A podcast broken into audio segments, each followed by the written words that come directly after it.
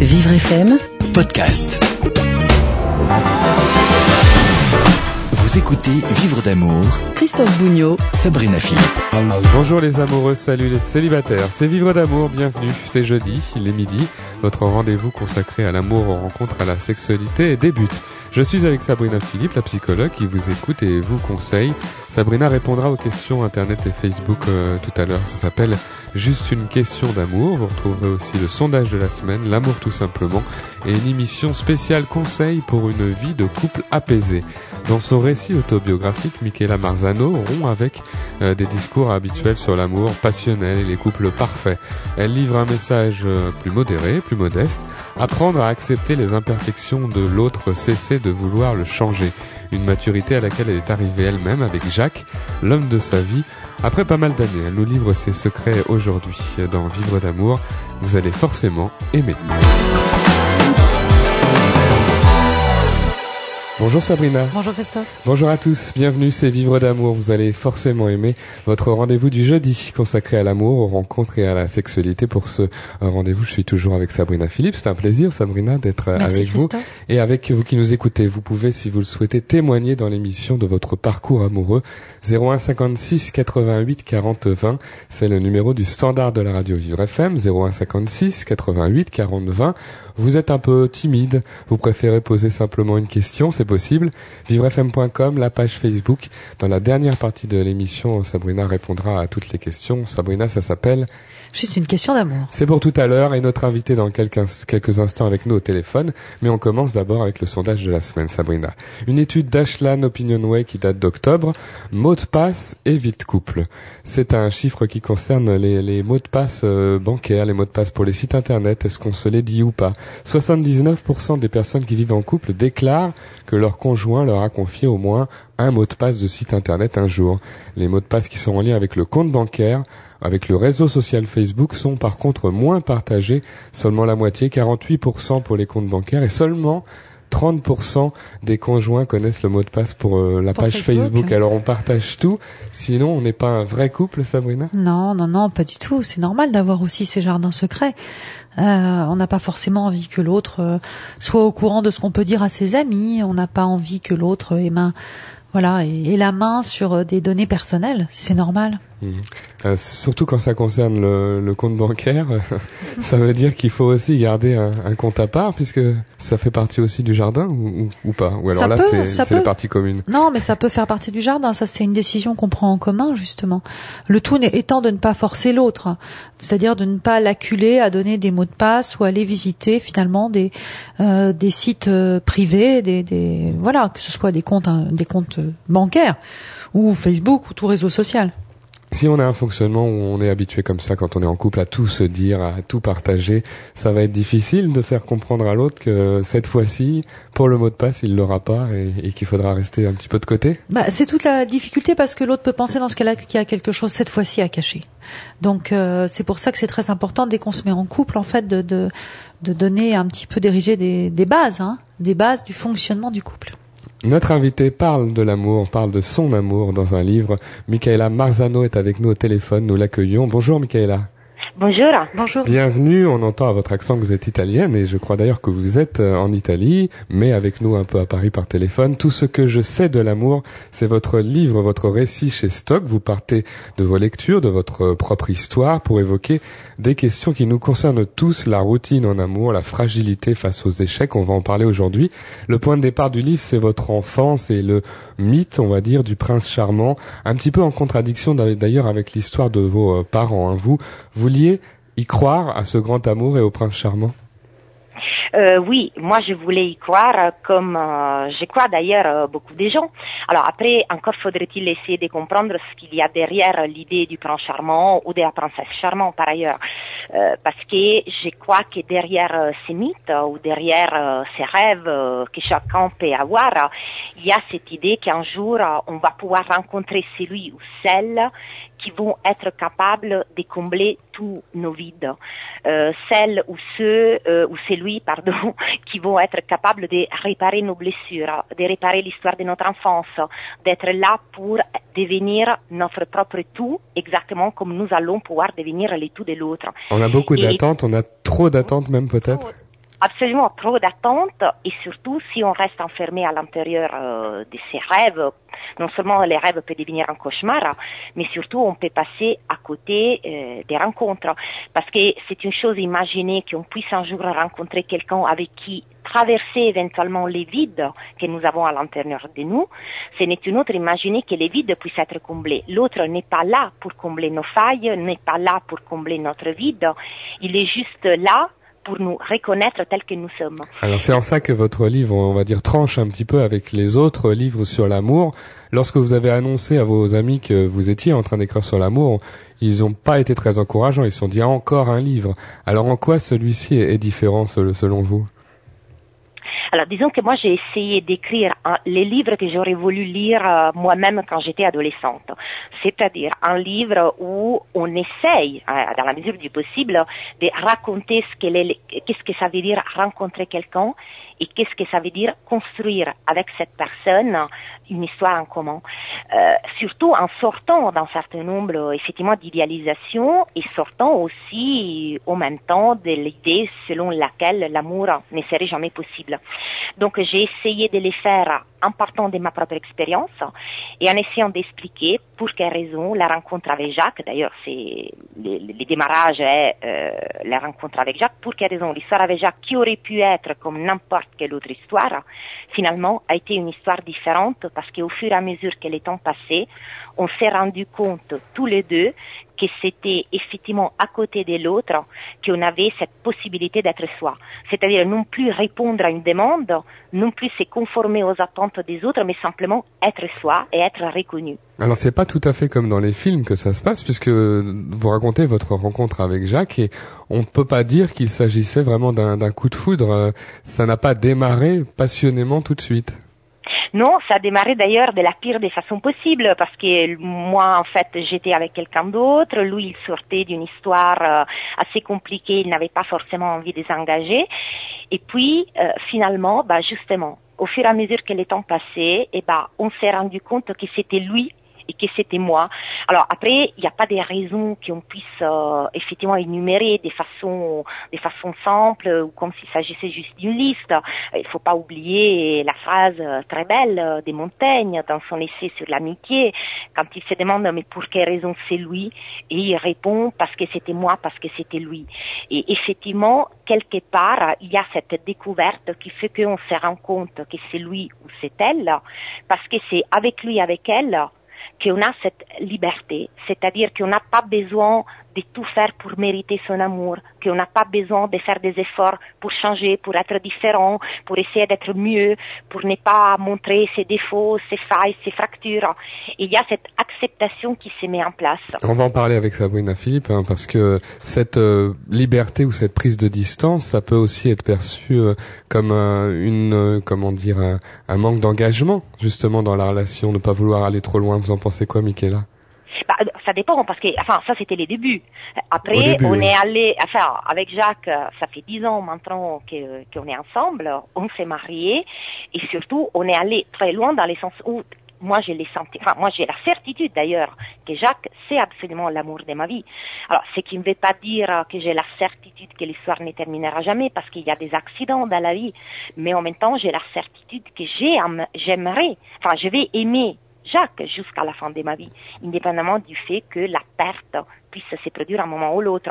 Donc, du coup, on est allé aussi loin que possible, dans le sens où il y a cet amour que je considère être l'amour de ma vie, et j'ai aussi la certitude que si je devais un jour perdre Jacques, bah, j'aurais tendance à perdre tout, sauf évidemment moi-même, parce qu'après, l'important aussi dans l'amour, c'est essayer de mettre ensemble la nécessaire dépendance qui nous lie à l'autre à partir du moment où nous l'aimons, avec aussi la nécessaire autonomie qui reste la nôtre. Sabrina Philippe, c'est intéressant ce récit de Michaela et, cette analyse en même temps, parce que c'est pas l'histoire d'amour qu'on nous vend habituellement, hein. celle qui démarre tout en flèche, celle qui est parfaite, celle qui va avoir après des, catastrophes, mais euh, et puis des hauts et des bas, mais qui, démarre en flèche comme ça. Alors euh, comment ça peut se passer euh, les histoires qui commencent tout doucement, ça peut être des histoires longues malgré tout? Oh, on en a souvent l'exemple, hein, même des histoires qui commencent par une amitié, par exemple, et qui finalement se transforment peu à peu. Donc ça, c'est aussi, euh, c'est en fonction du moment déjà. Est-ce qu'on est euh, dans un moment où on est prêt à tomber amoureux au sens littéral du terme? Euh, Ça dépend aussi des deux personnes, de leur histoire, de leur façon d'aimer, de leur façon d'être séduit. C'est c'est c'est vraiment euh, c'est une question de personne, une question de moment, de moment de vie. Enfin voilà.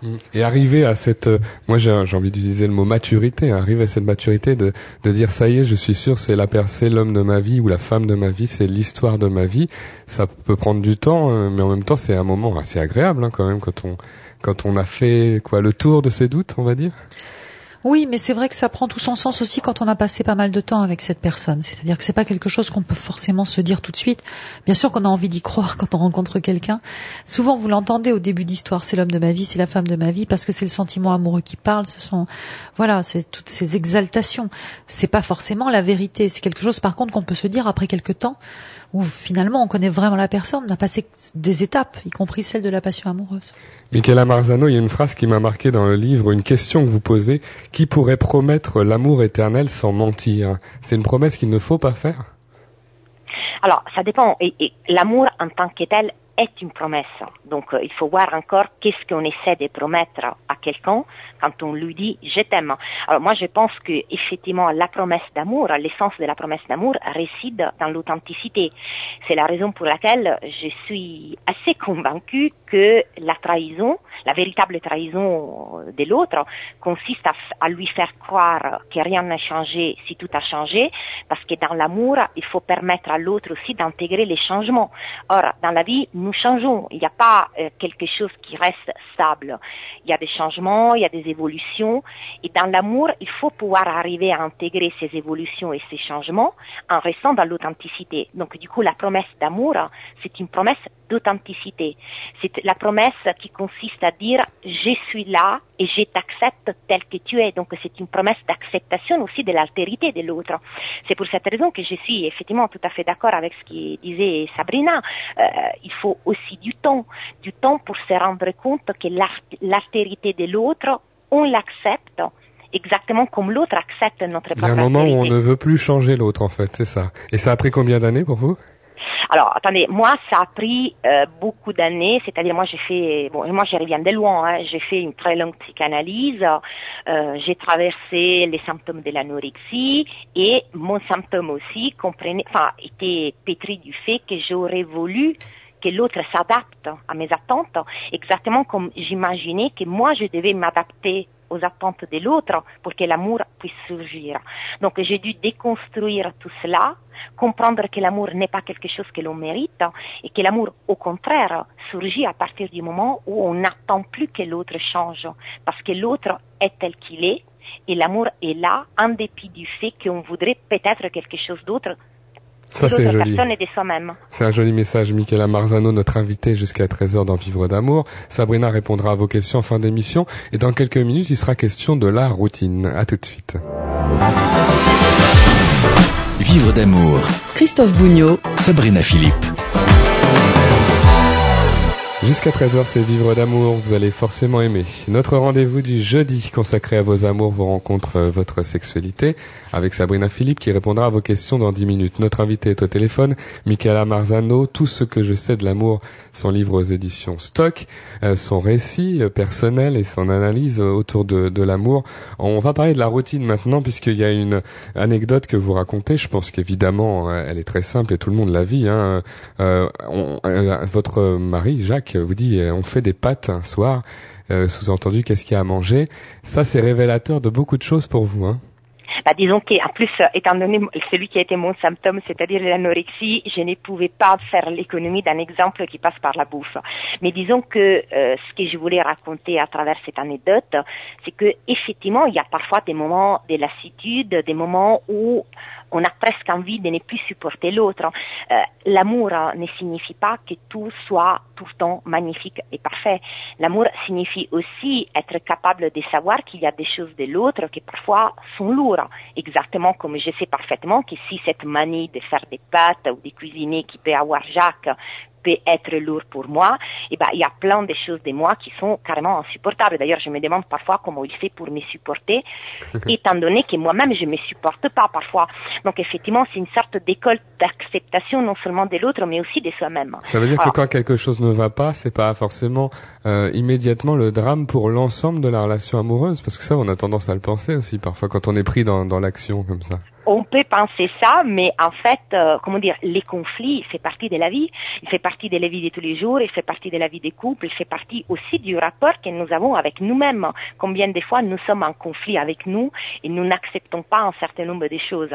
Ce qui ne veut absolument pas dire que les conflits impliquent la crise, loin de là. Alors après, il peut y avoir des crises profondes, mais ce n'est surtout pas l'effet qu'on n'est pas d'accord sur certaines choses. Par exemple, on a parlé de l'exemple de la bouffe, mais il y a quelque chose d'autre que je ne supporte pas du tout chez Jacques, c'est son désordre. Alors moi, je suis souvent en Italie, euh, en ce moment, j'étais élue au Parlement, et donc quand je rentre à la maison, eh ben, je trouve la maison dans un état de désordre épouvantable. Alors moi, je suis quelqu'un de plutôt ordonné, et donc on se dispute par rapport à ça.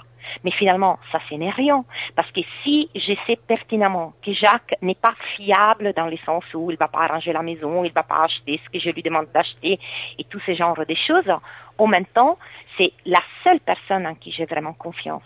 Parce que c'est le seul qui sait par qui me connaît dans le sens où il sait, par exemple, que quand je hurle ou que je me dispute, finalement, je ne suis pas vraiment énervé, ou que quand je souris, je ne suis pas vraiment gentil, etc. C'est-à-dire, il connaît ce qu'il y a derrière les paraîtres. Vous dites quand je me dispute, c'est intéressant parce que dans le livre vous expliquez que les disputes c'est un peu dans un seul sens. C'est vous qui élevez la voix et lui il réagit un peu moins. Ça veut pas dire qu'il n'y a pas un désaccord, mais la, la dispute vient de vous souvent. Et ça aussi finalement il l'accepte. Oui, bah, il accepte ça. Bon, après, il y a des disputes euh, où je me dispute toute seule, et il y a aussi des disputes où lui, il se dispute tout seul. Hein. C'est-à-dire, euh, ça, c'est un peu, ça aussi, ça fait un peu partie de la vie. C'est-à-dire, moi, je crois qu'il faut un peu sortir de l'idée que rencontrer quelqu'un signifie qu'à partir du moment où on rencontre cette personne, tout va être parfait et magnifique. La vie elle n'est pas parfaite. La vie, elle n'est pas magnifique. Mais dans la vie, il y a des moments de bonheur. Et les moments de bonheur, on les partage effectivement avec la personne que l'on aime.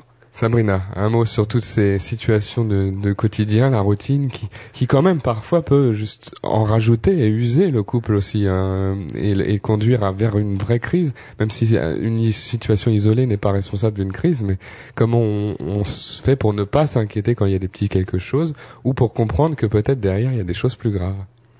Bah, en réalité, en fait, c'est très simple un couple. Hein. C'est un peu comme un comme un bilan d'entreprise. Voyez, on fait un peu tant que vous avez plus de bons moments, euh, de d'avantages avec l'autre, de euh, de bien-être hein, euh, que de mauvais moments, de mal-être, euh, d'incompréhension, alors vous restez.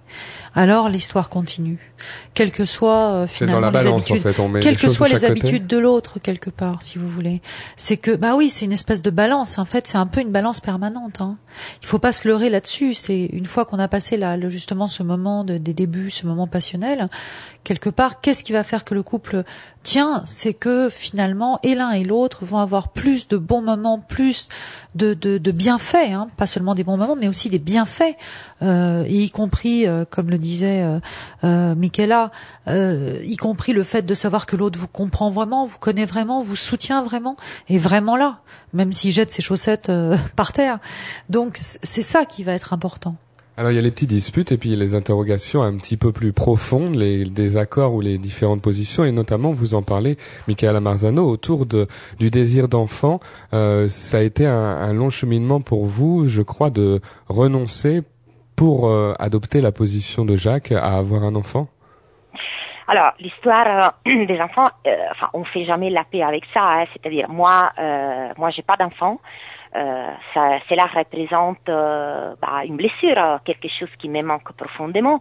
Et si j'en parle, c'est justement pour essayer de montrer comment même l'amour le plus magnifique, le plus parfait, euh, présente à son intérieur des failles. Euh, il y a cette absence. Alors, il y a dans une euh, lettre très belle que Camille Claudel écrit à son frère une phrase où elle dit il y a toujours quelque chose d'absent qui me persécute. Alors moi je pense que cette question de l'absence est vraiment une des définitions les plus belles de la condition humaine. Chacun de nous a à l'intérieur de soi quelque chose d'absent qui les persécute. Dans mon cas spécifique, c'est l'absence des enfants, le fait de ne pas avoir euh, une fille ou un, fils qui puisse m'appeler maman. Là où Jacques, par ailleurs, euh, il a deux enfants, donc lui, il est appelé à être, enfin, il est appelé papa par ses enfants. Donc c'est quelque chose de profond qui me manque, mais en même temps, moi je sais que Jacques est le seul qui me connaît et les seuls qui m'acceptent, exactement comme je l'accepte en fait tel qu'il est. Donc il y a, euh, tout à l'heure Sabrina parlait euh, du bonheur, il y a le bonheur de la reconnaissance, reconnaître l'autre tel qu'il est et ne pas lui demander, demander des efforts pour être autre chose. Et ça, c'est la chose la plus importante parce que ça donne l'équilibre aussi à l'intérieur d'une vie. Même si à l'intérieur de cet équilibre, il peut y avoir des failles très profondes et un manque très fort. Oui, Sabrina, c'est une question que se posent beaucoup de couples et c'est euh, difficile quand on renonce euh, pour l'autre ou pour des raisons multiples ou pour des raisons personnelles ou pour des raisons médicales. Avoir un enfant, ça peut compliquer la, relation du bah, couple. C'est même pas que ça peut la compliquer, c'est que ça passe ou ça casse. Vous savez, des couples aussi, ça ne passe pas parce qu'il n'y a pas d'accord justement sur ce projet d'enfant. Euh, pour certains, c'est fondamental ça va être ce qui va tenir le couple, l'unir vraiment d'une façon ultime. Mmh. Pour d'autres, non. Pour d'autres, ils trouveront une autre façon de s'unir et l'enfant ne sera pas euh, fondamental.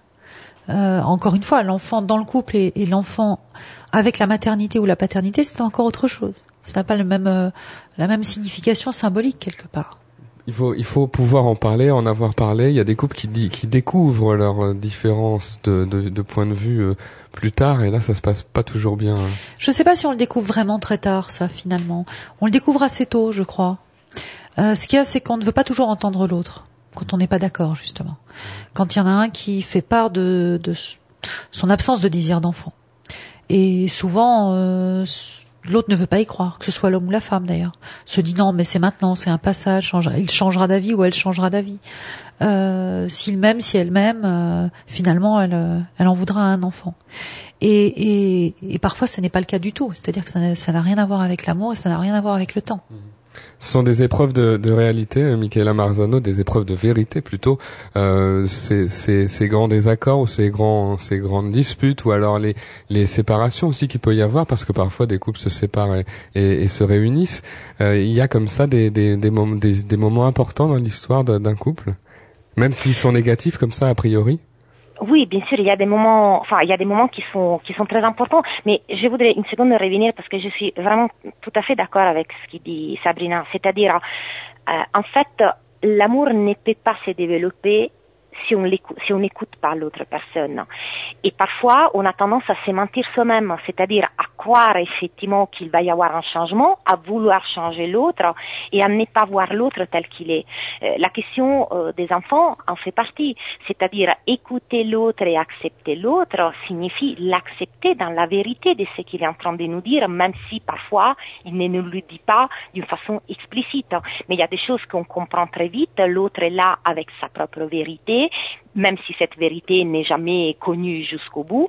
Et en fait, pouvoir construire quelque chose signifie savoir que l'autre ne va pas changer pour nous. L'autre est tel qu'il est. Et en même temps, l'amour ne peut pas se développer s'il n'y a pas cette acceptation profonde de ce qui est l'autre. Mhm.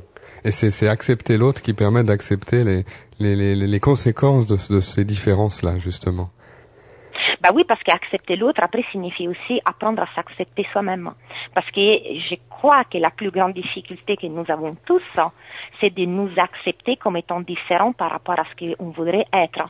Euh, les, les, les idéaux, c'est pas uniquement les idéaux par rapport aux autres, l'autre tel qu'il devrait être, mais c'est aussi et surtout parfois des idéaux par rapport à nous-mêmes. C'est-à-dire, on voudrait être autre par rapport à ce que l'on est.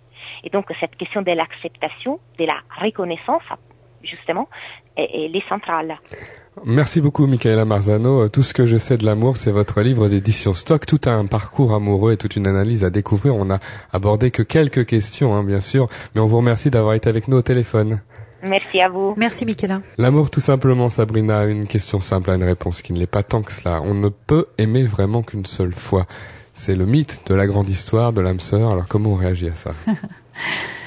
euh, Non, c'est pas vrai. Ça dépend de, certaines personnes pourront aimer qu'une fois, d'autres pourront aimer plusieurs fois. Mais quand je dis plusieurs fois, dans une vie, vraiment, on aime deux ou trois fois vraiment grand maximum. Grand maximum, vraiment. Après, on peut avoir des bien, hein, histoires. Après, on peut avoir d'autres histoires. Après, il peut se passer plein de choses dans une vie. Mais pour de vrai, quelqu'un qui, qui vous touche au plus profond de vous-même, vous n'allez pas non plus le rencontrer toutes les semaines, ça, c'est sûr. Merci Sabrina. Dans quelques instants, vous répondez aux questions Internet et Facebook de nos auditeurs. On se retrouve dans quelques minutes. Merci. Merci. Vous écoutez Vivre d'amour Avec Christophe Bougnot et Sabrina Philippe. Juste une question d'amour, c'est la dernière partie de notre émission du jeudi. Chaque jeudi, Sabrina Philippe répond à vos questions. N'hésitez pas à les envoyer, hein, vos questions sur l'amour, les rencontres, la sexualité. Vivrefm.com, c'est notre site internet. Il y a également la page Facebook. Karim nous écrit de Nanterre. Je suis fatigué de nos disputes incessantes. Ma femme m'aime, je l'aime, mais pas une journée ne passe sans qu'on se gueule dessus. Quelles sont les solutions possibles? Comment changer tous les deux rapidement? Alors, euh, écoutez, Karim, moi j'ai envie de vous dire euh, que vous devriez consulter tout simplement parce que quand on n'arrive plus à communiquer, à se parler, c'est la meilleure solution. Euh, et c'est la meilleure solution pour changer rapidement aussi. Voilà. Donc il n'y en a pas 36. En général, on essaye, euh, on essaye seul. Et puis ça, si ça se termine tout le temps en dispute, c'est que vous êtes en boucle. Est-ce avez que quelque chose ne va pas ou est-ce que c'est leur façon de fonctionner à tous les deux? Ah, ça peut être une façon de fonctionner, c'est vrai, mais il y a toujours quand même des griefs à la base. Donc il y a toujours des choses qu'on se reproche et qu'on n'arrive pas à évacuer. Mhm. Donc c'est pour ça qu'il faut souvent se faire aider.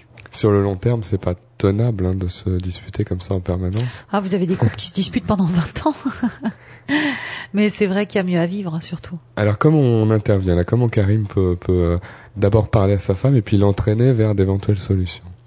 Bah, L'idée, tout simplement, c'est de lui dire euh, que que ça serait bien qu'il consulte et, et voilà. Et, et alors, il peut en, en parler à son médecin généraliste. Les médecins généralistes souvent ont des ont aussi des contacts hein, de, de, de, de thérapeutes de couple. Euh, il peut regarder aussi des associations euh, françaises sur Internet de la thérapie de couple. Il trouvera aussi des personnes près de chez lui. Toutes vos questions sur l'amour, les rencontres, la sexualité, vivrefm.com. Lydia nous écrit de Besançon. Ma fille de 11 ans fait tout pour nous réconcilier, son père et moi. Elle n'accepte pas le divorce qui date d'un an et écrit des lettres d'amour avec des cœurs en faisant croire que c'est son père qui les envoie. J'aimerais moi aussi qu'on se remette ensemble avec euh, son père. Peut-être, elle peut être la messagère de ma déclaration d'amour envers mon ex-mari. Notre famille sera-t-elle bientôt réunie? Alors Lydia, euh, je pense que votre fille, elle fait ça surtout parce qu'elle sent, elle sent que vous voulez vous remettre avec euh, votre mari. Et en fait, elle répond à votre propre désir. Elle veut, euh, elle veut répondre. Alors bien sûr que c'est son désir aussi, parce que tous les enfants ont un fantasme de réunification parentale, c'est-à-dire qu'ils souhaitent tous en fait que leurs parents se remettent ensemble. Mais là, surtout en faisant, en passant à l'acte comme ça, c'est-à-dire qu'on n'est pas seulement dans le désir de, elle passe à l'acte pour que ça se fasse. Là, elle répond à votre désir. Donc je pense qu'il est très important, Lydia, de ne pas confondre les rôles. Euh, votre fille, c'est déjà assez difficile comme pour elle comme ça la séparation. Et il ne faut pas qu'elle se sente chargée d'une mission parce que si vous ne vous remettez pas ensemble, elle va se dire c'est de ma faute. C'est un Souvent. échec, oui. C'est un échec. Souvent, les enfants pensent déjà que c'est leur faute parce que les parents se séparent. Donc, vous imaginez bien que si elle n'arrive pas à vous remettre ensemble, elle va penser d'autant plus que c'est sa faute. Et là, vraiment, elle risque d'aller pas bien, pas bien du tout. Donc, Lydia, il faut lui parler à votre fille, lui dire en effet que c'est votre désir, mais que ça ne la concerne pas. Parce que tout ça, c'est des histoires d'adultes entre son père et vous. Et votre fille n'a rien à faire dans cette histoire. Est-ce qu'elle doit avoir l'attitude inverse, c'est-à-dire essayer par je ne sais quel moyen de- d'habituer sa fille à la séparation, euh, lui répéter encore et encore C'est ce qu'elle que a de mieux à faire, Lydia. Et vous, enfin, Lydia, il est possible que vous soyez réunis, mais si ce n'est pas le cas, il faut quand même, euh, voilà. Alors faites le point peut-être avec votre ex-mari pour connaître lui aussi ses désirs, parce que s'il ne veut pas revenir, ça veut dire qu'il n'y aura pas de retour. Et là, il va falloir aussi entamer le deuil finalement de cette famille. Vos questions sur l'amour, juste une question d'amour en fin d'émission de jeudi. Béatrice nous écrit de Paris. J'ai fait une gaffe en prétendant au- au- à propos du garçon qui me dratte qu'il n'était pas capable d'avoir une érection pour moi. C'est une blague que j'aurais pu dire à n'importe qui. J'avais oublié son handicap, il est en fauteuil roulant. Du coup, il ne veut plus me voir alors que je suis amoureuse de lui. Comment effacer ce qui s'est passé? Et étant donné que ces problèmes ont l'air réels, y a-t-il des solutions pour avoir une sexualité? Euh, alors, Béatrice, il y a plusieurs choses déjà. Euh, moi, ce que j'aimerais comprendre, parce que vous dites euh, ces problèmes ont l'air réels. Euh, Parce qu'il a été touché par la, la- la blague Oui, ne mais pas dire. forcément. Enfin, bon, peut-être que c'est pas ça, enfin on sait pas. Puis quel, quel type de problème? Parce que en, la matière, il y a toute une gamme de problèmes, donc euh, qui vont de l'impossibilité d'avoir une érection au fait de ne pas toujours avoir une érection quand on le souhaite. Donc, euh, il y a déjà un point très positif pour moi, Béatrice, c'est qu'en fait, vous avez fait en effet une blague générique. Ça veut dire que vous ne tenez pas compte de son handicap dans votre amour. Et c'est ça que vous devez mettre en avant. Parce que quand on arrive à blaguer comme ça avec quelqu'un, sans faire justement attention parce qu'il y a un handicap, eh ben ça veut dire qu'on est, on ne le voit plus le handicap. Et ça, c'est un argument que vous pouvez lui donner. Voilà. C'est-à-dire que cette blague-là, vous auriez pu la faire à un autre copain qui ne présentait pas de handicap. Donc ça veut dire que pour vous, c'est pas ça qui compte. Vous avez parlé sans réfléchir. Et ça, c'est la meilleure preuve que votre votre relation, elle peut tenir le, coup, justement, elle peut tenir la route. Et puis il y a les sentiments. Alors comment on fait maintenant, Béatrice, pour apparemment se rapprocher hein, de ce garçon, puisque c'est bah, C'est ça que vous devez lui dire. Tout simplement, voilà, je la solution. Dites-lui ça et dites-lui que vous l'aimez et, et, voilà. Et puis, quant à ses problèmes, n'en parlez pas avec lui. Enfin, ça veut dire que là, vous, vous n'avez certainement pas encore une sexualité avec lui. C'est un peu tôt. C'est un peu tôt. Donc, euh, laissez, euh, voyez, et puis vous verrez bien ce qui se passe. Vos questions sur l'amour, les rencontres euh, sur la page Facebook en envoyant vos messages, la page Facebook de Vivre FM. Georges nous écrit de Malzerbe. Ma femme est actuellement en crise euh, pour sa maladie à sclérose en plaques, hospitalisée pendant six mois dans un centre de rééducation. Elle veut que je vienne la voir tous les jours, mais les allers-retours me fatiguent beaucoup. Je préfère venir tous les deux jours. Est-ce que ça peut aller? Est-ce qu'un mari peut vivre euh, sans sa femme et continuer de l'aimer? Comment faire pour qu'elle ne se sente pas seule? Beaucoup de questions, Georges. Euh, bon, si les, si les allers-retours vous fatiguent, il faut pas non plus vous mettre en, danger vous-même parce que votre femme, a besoin de, de, vous et de toutes vos forces. Donc il faut lui expliquer aussi que pour vous, c'est très fatigant. Euh, et que vous avez besoin de vos forces justement pour continuer à la soutenir. Donc ça, il faut qu'elle le comprenne elle aussi. Bon, ça peut aller, oui, ça peut aller si elle arrive à le comprendre et si vous êtes clair aussi vous à ce sujet. Est-ce qu'un mari peut vivre sans sa femme et continuer à l'aimer? C'est pas vivre sans sa femme là en l'occurrence. C'est qu'elle n'est plus chez vous à la maison. L'amour, c'est pas une question de, de, quotidien. L'amour, c'est une question de sentiment. Donc ça n'a rien à voir. Euh, bien sûr que vous pouvez continuer à aimer votre femme même si elle n'est plus là au quotidien avec vous. La question, elle se pose pas. Hmm.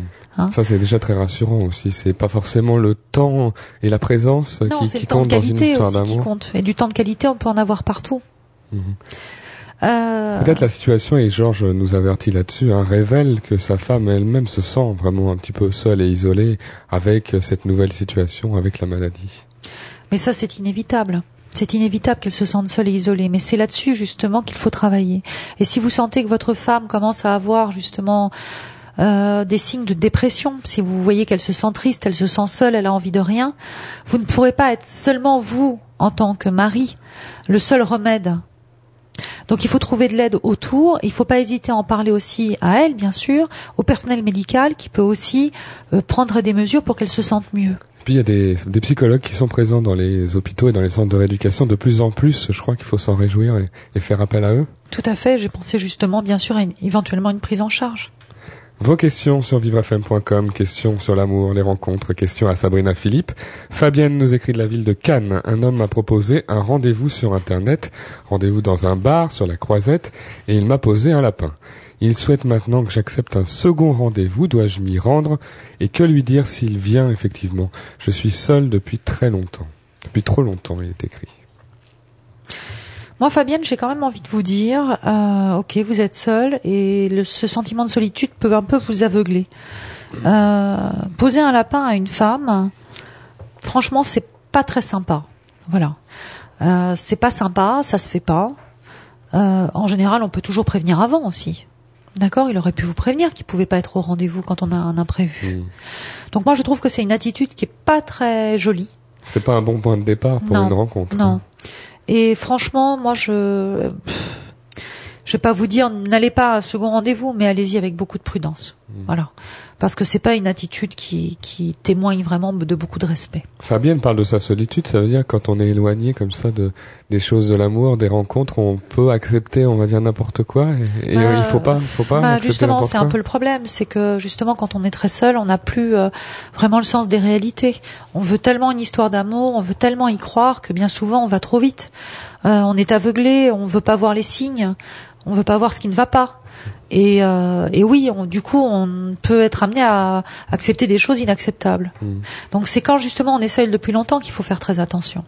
Puis Sabrina, vous rappelez souvent qu'on peut se pr- préparer entre guillemets à un rendez-vous, c'est-à-dire avoir déjà un peu discuté. euh, C'est très Internet important ou- aussi, bien sûr. Bien ou au téléphone. Oui. On, on ne se découvre pas complètement pendant le rendez-vous. Oui, l'idéal, c'est quand même de pouvoir discuter avant et d'être vraiment sûr que cette personne, euh, voilà, a les mêmes intentions que vous. La question de Kaoma qui nous écrit du deuxième arrondissement de Paris. Pour les relations sexuelles, mon mari est du matin et moi je suis du soir. Est-ce que c'est grave? Peut-on se forcer pour faire plaisir à l'autre en ce qui concerne le sexe? Je sais pas, écoute, mais moi je pense que le mieux ce serait que vous vous vous voyez le midi. Retrouvez-vous pour C'est déjeuner. l'heure à laquelle nous sommes diffusés, Sabrina. Voilà. donc c'est maintenant. Hein. Euh, voilà. Donc allez-y quoi. Je crois que c'est le mieux.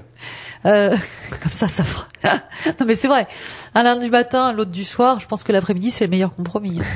C'est vous en souriez parce que c'est décalage dans, dans le désir, décalage dans les horaires, c'est finalement pas très grave. Euh, Il faut qu'ils en parlent, il faut qu'ils. Bah, c'est pas grave parce que ça veut dire qu'il y a du désir.